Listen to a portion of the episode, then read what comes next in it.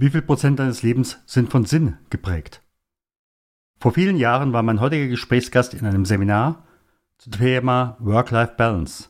Und er wurde gefragt, welchen Anteil in deinem Leben hat das Thema Sinn? Er wusste gar nicht, was gefragt war. Er trug ein Prozent ein. Und seine Reise begann. Der Stunde Null Talk. Erfolgreiche Unternehmerinnen und Unternehmer sprechen über ihre Stunde Null, ihre Herausforderungen und über ihren persönlichen Phoenix-Moment. Eine Zeit, die ihr Leben für immer positiv verändert hat. Lerne von ihren Erfahrungen. Und hier ist dein Gastgeber, Stefan Hund.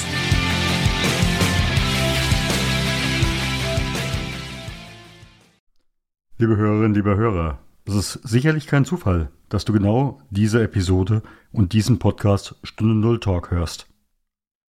Möglicherweise stehst du selbst vor einer lebenswichtigen Entscheidung oder vor einem Punkt, wo du vom Leben gesagt bekommst, so geht es nicht weiter, du musst in die Transformation. Wenn du dazu Begleitung suchst, ich kann dich gerne unterstützen.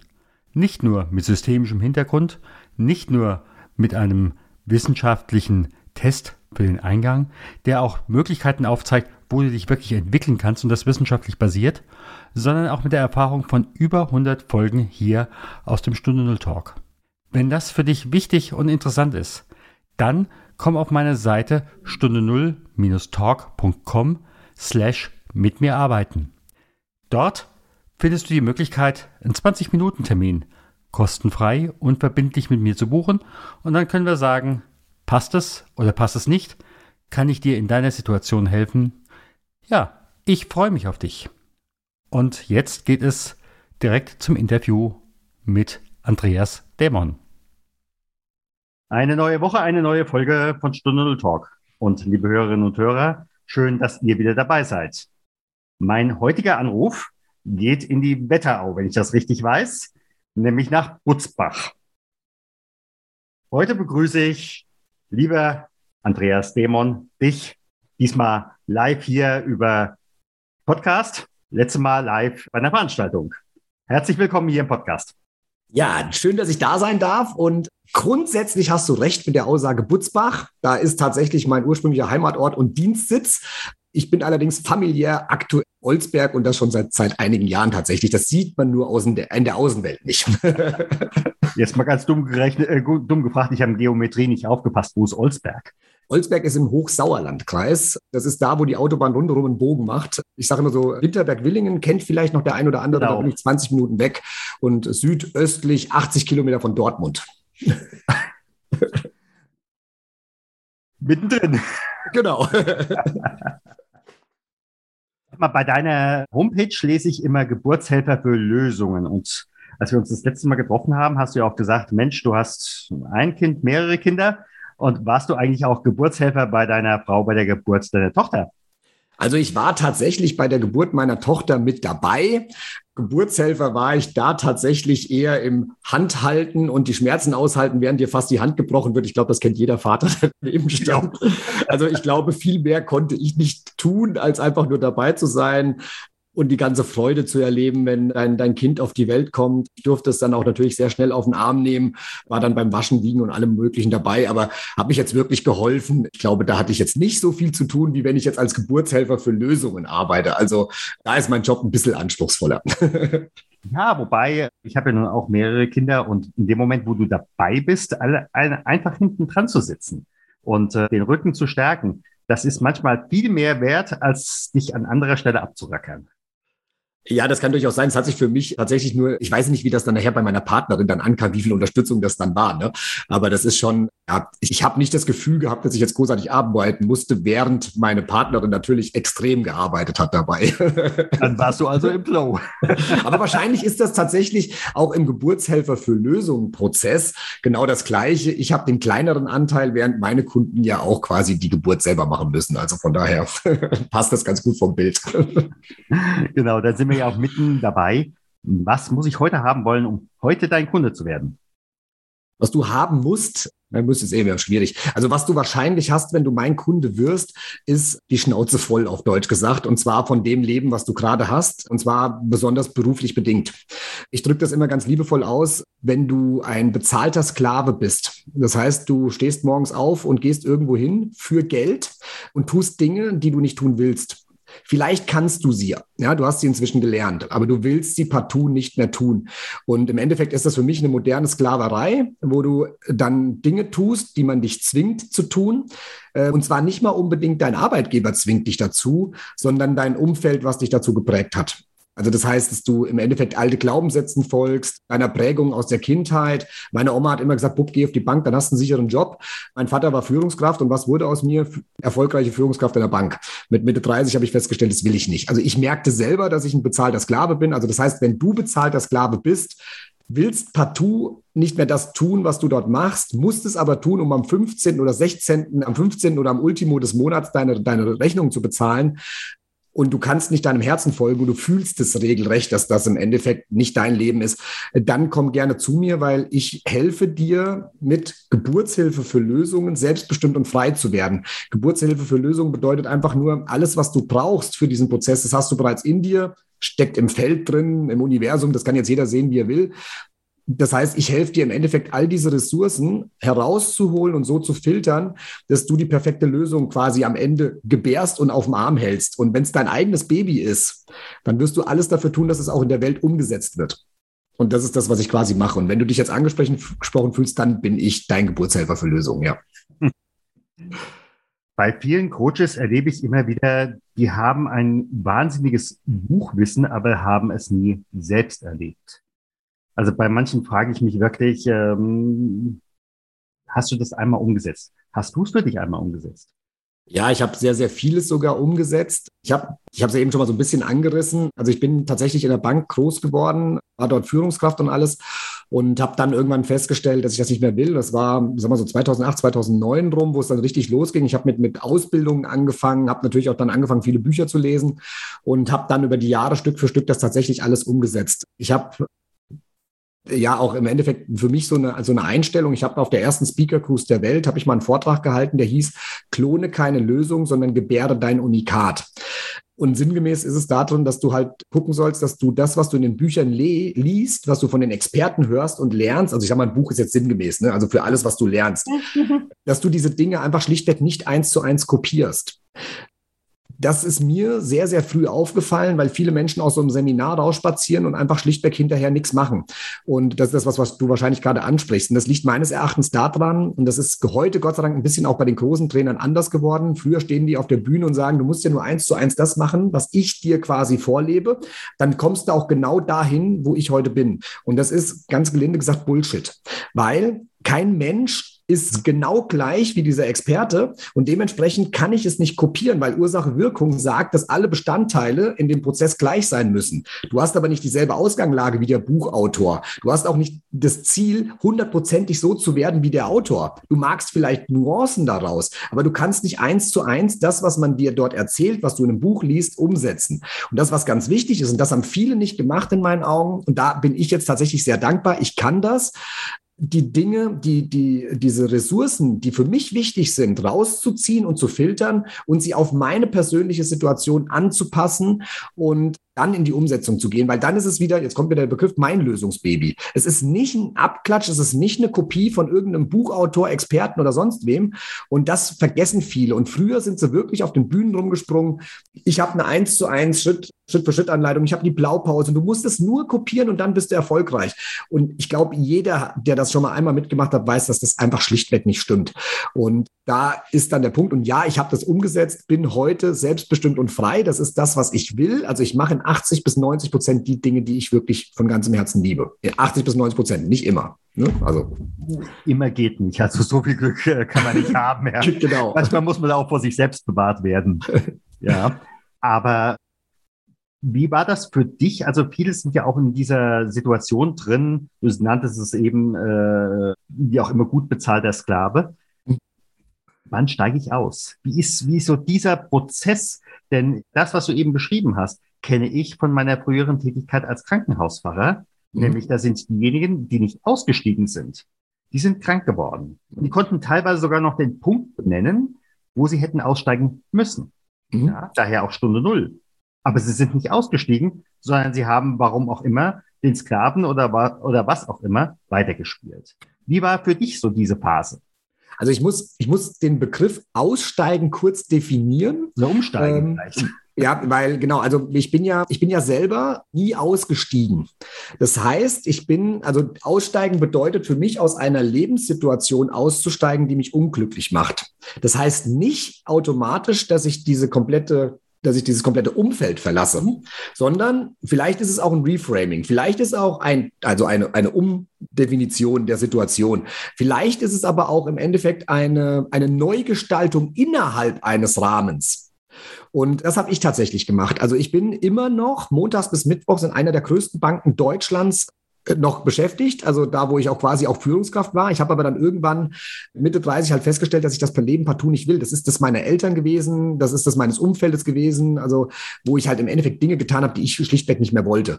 Und als ich das gemerkt hatte, das war wirklich bei einer Veranstaltung, da macht es auf einmal so Klick und das ist es nicht. Ne? Und dann, dann merkte ich das und ich habe dann eine 72-Stunden-Regel. Ne? Also ich habe gefühlt, da muss ich jetzt was tun und innerhalb von 72 Stunden bin ich zu meinem Chef, das war eine Wochenendveranstaltung, bin montags zu ihm hin, habe gesagt, ich werde jetzt XYZ alles verändern verändern. Also so von Thema Zeitmanagement und so weiter, einen Fokus verändern, Effektivität. Das heißt, ich werde jetzt meine Ziele neu bestimmen, ich werde mich auf meine Werte konzentrieren und werde aber trotzdem Leistung bringen aber halt auf eine andere Art und Weise. Und dann habe ich an mir quasi gearbeitet.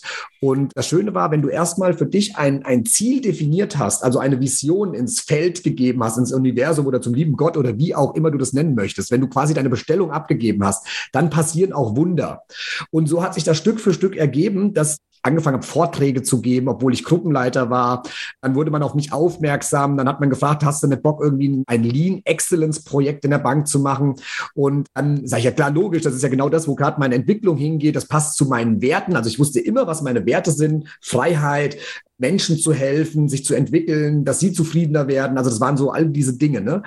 Und so bin ich dann Stück, Stück für Stück quasi in eine Welt eingetaucht, in demselben Rahmen in dem ich ja war und habe aber für mich die Welt umgestaltet. Und schlussendlich die Entscheidung, die ich getroffen habe, das geht jetzt die Frage, also wann bin ich ausgestiegen? Ausgestiegen bin ich aus meinem alten Rahmen, ohne ihn zu verlassen, an dem Tag, wo ich gemerkt hatte, jetzt macht's Klick. Und dann, und das ist jetzt vielleicht die richtige, wichtige Botschaft an der Stelle, fühle in dein Herz rein, wann es dich quasi erreicht. Also wo du das Gefühl hast, so das, was ich jetzt gehört habe, das, was ich jetzt gerne tun würde, das, was mich gerade berührt, das macht mich weit. Und dann spring. Und zwar spring so, dass es für dich passend ist. Und für mich war das, das komplette Aussteigen aus dem Unternehmen war nicht die Lösung. Mhm. Aber ich habe dann Stück für Stück an mir gearbeitet. Und ich bin heute dankbar, dass ich den Schritt genauso gegangen bin, weil ich helfe genau den Menschen, die nicht aus dem kompletten Rahmen aussteigen wollen, sondern die sich ihr Leben in dem Rahmen so gestalten wollen, dass sie sagen, ich bin glücklich, ich bin trotzdem selbstbestimmt und ich bin trotzdem frei.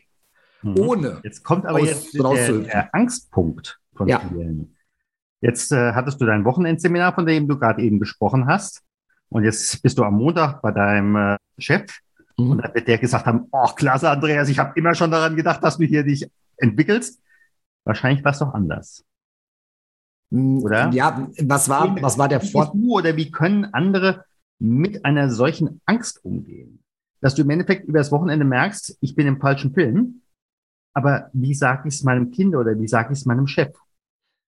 Also was total spannend ist, die Frage hat mir noch nie einer gestellt, das finde ich gerade total spannend, weil wenn ich jetzt drüber nachdenke, ich hatte in dem Moment keine Angst. Und ich versuche jetzt gerade zu überlegen, warum das so war. Ich hätte beinahe gesagt, von wegen, naja, ich habe ein gesundes Selbstbewusstsein. Das stimmt nicht. Das hatte ich damals nämlich noch nicht. Das hat sich jetzt entwickelt. Heute wäre das total einfach für mich, weil ich es entwickelt habe. Aber tatsächlich war es so, ich hatte diese Angst in dem Moment nicht, weil ich unglaublich dankbar war, dass ich verstanden habe, dass ich gerade mein Leben rette. Also mhm. vielleicht da ein bisschen in diese Veranstaltung, was ist passiert?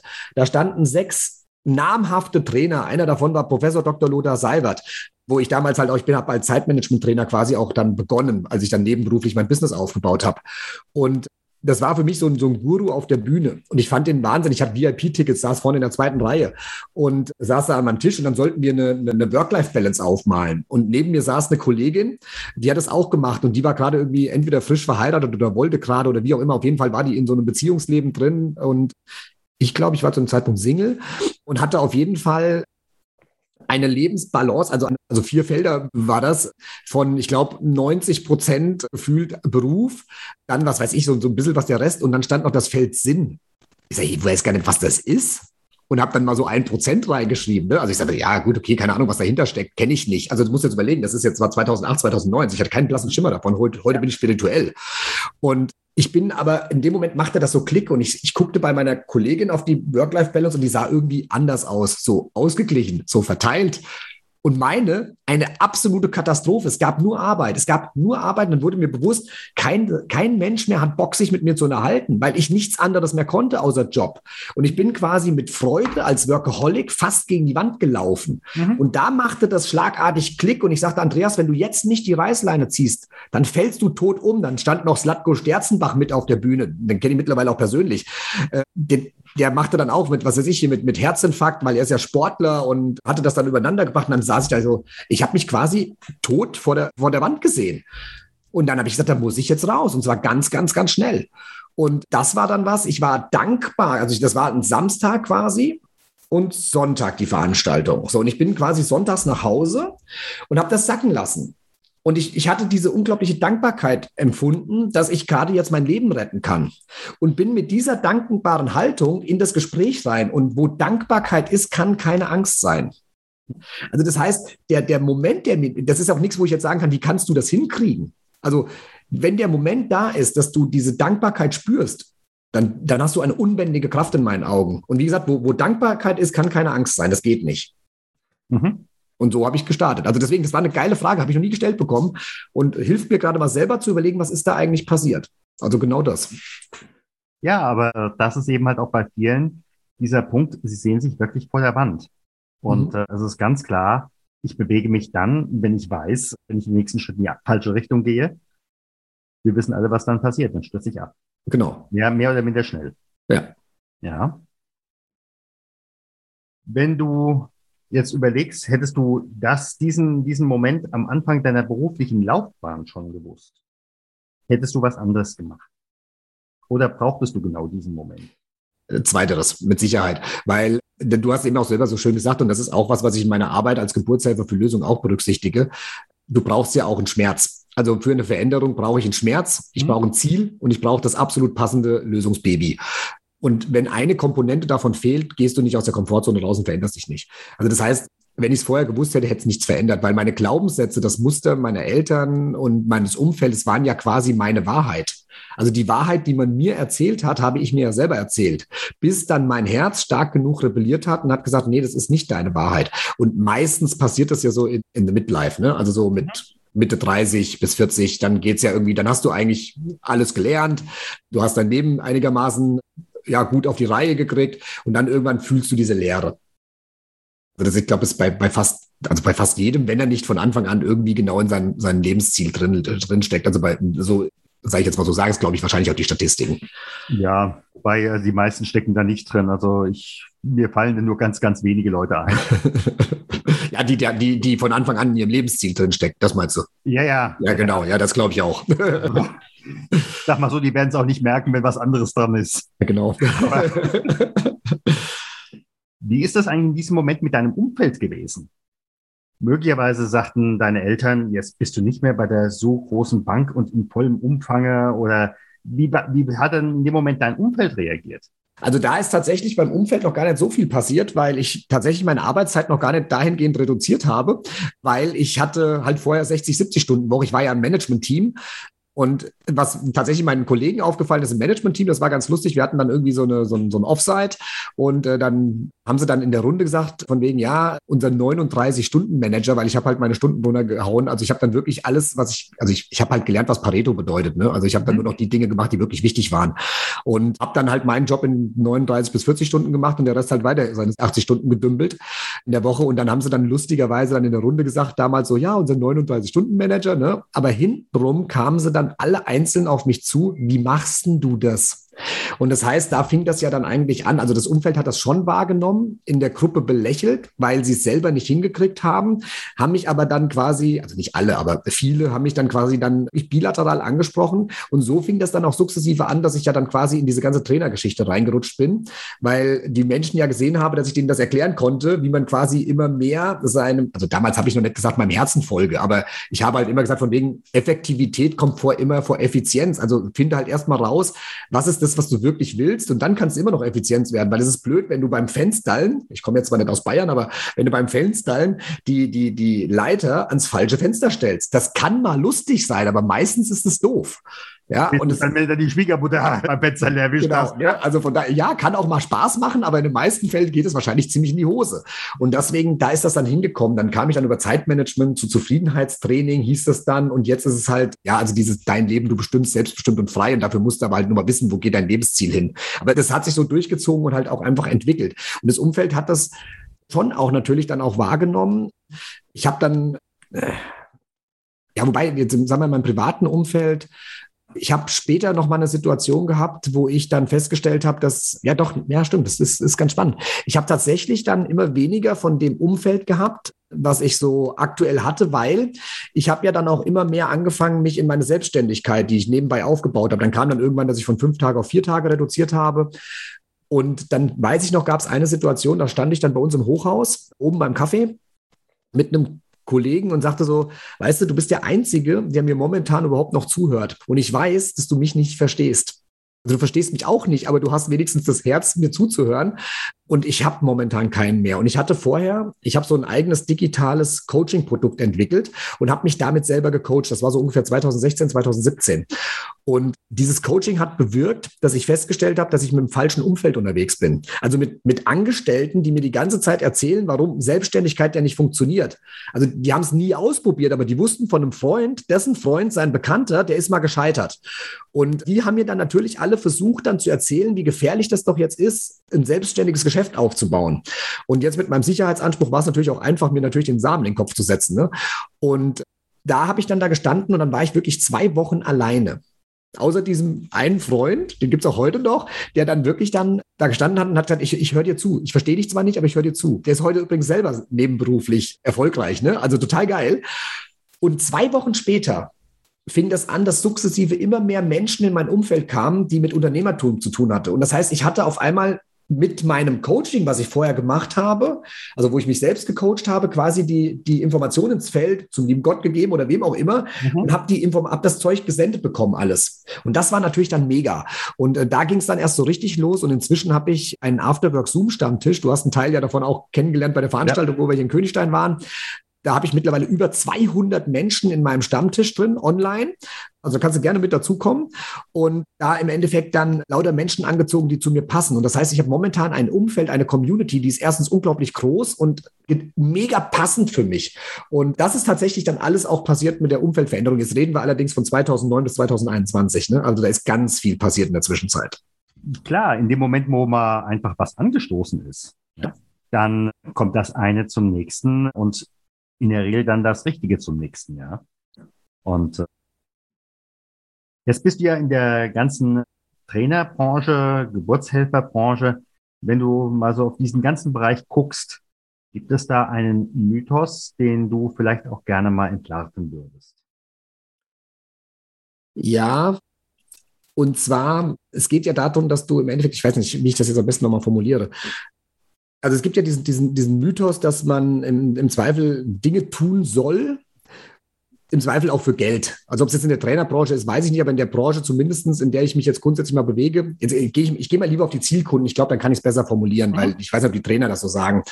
Aber es gibt ja dieser, dieser grundsätzliche Mythos, dass du halt, was weiß ich, wenn du erfolgreich sein willst, dass du dich anstrengen musst, dass Arbeit anstrengend ist und dass du 110 Prozent geben musst und, und all diese Dinge.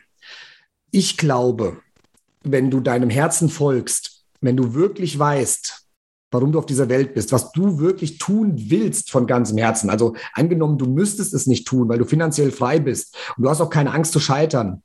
Was würdest du tun wollen? Wenn du das tust, was du willst, das kann nicht anstrengend sein. Wenn du dann auch noch zusätzlich das tust, was du besser kannst als andere, der liebe Gott hat dir Talente mitgegeben. Du hast irgendetwas bekommen. Wenn du jetzt ich hole es mal ganz kurz ein bisschen mehr aus. Wenn du überlegst, auf der Welt gibt es wahrscheinlich mehr als 100.000 Dinge, die Menschen tun wollen. Ja, der eine will Fußball spielen, der eine will gerne einen Podcast machen, der eine möchte gerne Buchhalter sein. Also es gibt wahrscheinlich Hunderttausende von Dingen, die man tun will auf der Welt. Es gibt wahrscheinlich auch 100.000 und mehr Dinge, die man tun kann, also auch Talente. Ja, der eine kann super gut eine Toilette putzen äh, und will das vielleicht sogar tun. Der andere kann Trompete spielen und ist jetzt der beste Trompeter. Oder hier nennen wir hier Geiger, da gibt's ja auch einer, der ne, also ganz, ganz toll das kann. Also es gibt tausende von Talenten. Und jetzt überleg dir, du machst nur drei Dinge, die du wirklich willst, von ganzem Herzen aus dieser ganzen Vielzahl. Und du nimmst drei Dinge, die du besser kannst als andere. Und aus diesen drei Dingen jeweils bildest du eine Schnittmenge und bildest eine Schnittmenge aus dem, was du also willst und was du kannst. Und dieses, was da rauskommt, ist nahezu unwahrscheinlich, dass es auf diesem Planeten bei 7, Batsch Milliarden Menschen noch ein einziges Mal gibt. Das ist so unwahrscheinlich wie ein Lottogewinn, also wahrscheinlich noch unwahrscheinlicher. Das heißt, wenn du rausgefunden hast, was dieses Puzzleteil ist, weshalb du auf diese Welt gekommen bist und du lebst das, und dann noch, das ist das Geile, du lebst es an der Stelle, wo du es tun sollst. Also das heißt, da gibt es jemanden, der das braucht, was du willst und kannst. Dann kannst du erstens damit überleben und es geht nicht ums Geld, es geht darum, dass du deinem Herzen folgst. Und wenn du das rausgefunden hast, was du willst und kannst, also du weißt, wer du wirklich von ganzem Herzen bist, dann musst du dich nicht mehr anstrengen. Und das ist das, wo ich zum Beispiel auch hin will. Ich möchte Menschen dabei helfen, herauszufinden, wer bin ich auf der Basis von dem, was ich von ganzem Herzen will und kann. Und ich glaube, dass Arbeit fließen kann, dass Arbeit Spaß macht und dass sie nicht anstrengend sein muss. Was wären für dich drei Punkte, die du unseren Hörerinnen und Hörern mitgeben würdest? Es gibt ja viele, die an dieser Stelle sind, soll ich jetzt klassischerweise gehen oder bleiben, sei es in der Beziehung, sei es im Job, sei es in was auch immer. Was wären für dich drei Punkte, Fragen, Anstöße, die du denjenigen zum Nachdenken mitgeben würdest? Also als allererstes, egal was ist, finde zu allererst raus, wer du wirklich bist. Also so wie ich es eben erklärt habe. Mhm. Wer bin ich auf der Basis von dem, was ich wirklich will und kann? Und und zwar wirklich von ganzem Herzen, wenn ich es nicht tun müsste. Also du musst im Kopf rauskriegen die Abhängigkeiten. Ja, also von Geld und so, was weiß ich, Haus muss noch bezahlt werden oder sonst was. Also was würdest du tun, wenn du es nicht tun müsstest? Wer bist du dann? Das musst du als allererstes rausfinden. Stell dir vor, du gehst morgen früh in dein Auto oder wenn du kein Auto hast, in ein Taxi und willst jetzt irgendwo hinfahren und du kennst die Zieladresse nicht. Was gibst du in dein Navi? Was sagst du dem Taxifahrer? Ja, du fährst trotzdem. Werde. Ja, und du fährst, ja genau, du kannst, egal wo du hinfährst, ich werde überall gebraucht, genau. Aber jetzt angenommen, du fährst jetzt los und du merkst es, bin ich mir hundertprozentig sicher. Wenn du in die falsche Richtung fährst, rebelliert dein Unterbewusstsein. Das fühlt sich dann einfach eng an, das fühlt sich schlecht an. Wenn du aber weißt, was du in dein Navi eingibst, was du dem Taxifahrer sagst, dann kannst du an der nächsten, an der nächsten T-Kreuzung, an der nächsten Gabelung kannst du entscheiden, ob du links oder rechts fährst. Das kannst du nur, wenn du das weißt, wer du wirklich bist. Was ist deine Lebenszieladresse? Und da bitte ich dich inständig, das als allererstes zu machen. Und danach kannst du dann auch sagen von wegen, okay, jetzt löse ich meine Probleme und suche mir einen Coach, der mir zum Beispiel hilft, was weiß ich, keine Ahnung, wie kann ich mit meinem Chef sprechen, weil ich jetzt diese Entscheidung, die ich getroffen habe, auch verkaufen muss? Wie kann ich mein Business aufbauen? Also was auch immer dann danach folgt, das kommt danach. Deswegen mag ich dir eigentlich nur einen Tipp geben. Und das ist der, finde erst heraus, wer du bist. Und dann machen sich die Türen auf, weil dann stehst du vor einer Gabelung und dann weißt du erst, ob du eine Entscheidung nach links oder nach rechts brauchst. Also das, ich kann dir nicht sagen, was dann der zweite Schritt ist, weil ich nicht weiß, wer du bist. Und wenn ich, wenn ich das rausgeben darf, ich bin in der Lage, innerhalb von nur ein bis zwei Stunden Menschen zu helfen, herauszufinden, wer sie wirklich sind. Also komm da gerne auf mich zu, wenn das für dich interessant ist, wenn du das noch nicht weißt. Also wir brauchen maximal zwei Stunden, versprochen. Das war ja schon fast ein Schlusswort. Mensch, äh, sag mal ganz herzlichen Dank. Wir werden auf jeden Fall in den Shownotes unten drunter verlinken, wie man dich erreichen kann, damit du auch für andere Geburtshelfer für Lösungen sein kannst. Sehr gerne. Ja, und äh, was mich einfach freut, ist, man merkt wirklich, du lebst, was du erzählst. Nicht wie manch einer, wo man wirklich den Eindruck hat, sie haben viel gelesen, was ja nicht schlecht ist, aber sie haben es nie erlebt. Danke für die Worte. Das freut mich und ich kriege gerade Gänsehaut und alle, die mich kennen, wissen, Gänsehaut lügt nicht. Das ist zum Beispiel ein Instrument, was ich in diesem Workshop in den ein bis zwei Stunden immer nutze, um zu gucken, stimmt das, was der andere da sagt. Und jetzt habe ich gerade Gänsehaut. Danke für deine lieben Worte. Das ehrt mich und ja, ich freue mich, wenn ich dir, liebe Zuhörer, liebe Zuhörerin, hier ein bisschen was mitgeben konnte. Ganz herzlichen Dank und gerne mal wieder live. Sehr gerne. Also, ciao. Ciao. Das war eine der Erfolgsstories beim Stunde Null Talk. Hattest du als Unternehmerin oder Unternehmer selbst auch schon eine Stunde Null mit einem Phoenix-Moment und möchtest darüber sprechen? Dann werde Gast beim Stunde Null Podcast und melde dich jetzt dafür an auf der Webseite stunde null-talk.com.